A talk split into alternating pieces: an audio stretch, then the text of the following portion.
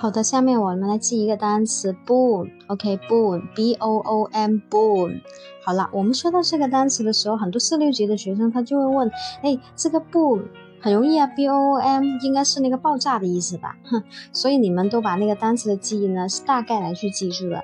爆炸是哪一个单词啊？bomb 对不对？b o m b 对不对？bomb 两个都是不一样的，所以我们记单词千万不要大概去记忆，我们保证单词高效记住，是真的是拼写和中文意思都牢牢抓住的，而且是轻松上瘾学习的啊。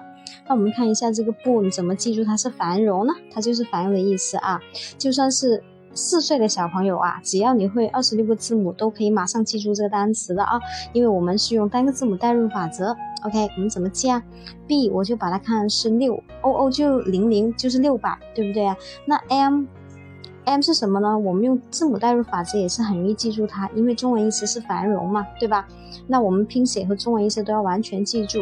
六百个什么呀？六百个麦当劳是不是很繁荣啊？哼哼。那这个城市有六百个麦当劳诶，或者是六百张六百张什么呀？money，m 是 money，六百张 money 是不是很繁荣啊？或者是六百座 modern 的啊 building，对不对啊？所以我们是不是很容易把这个 b o o m boom 记住是繁荣啊？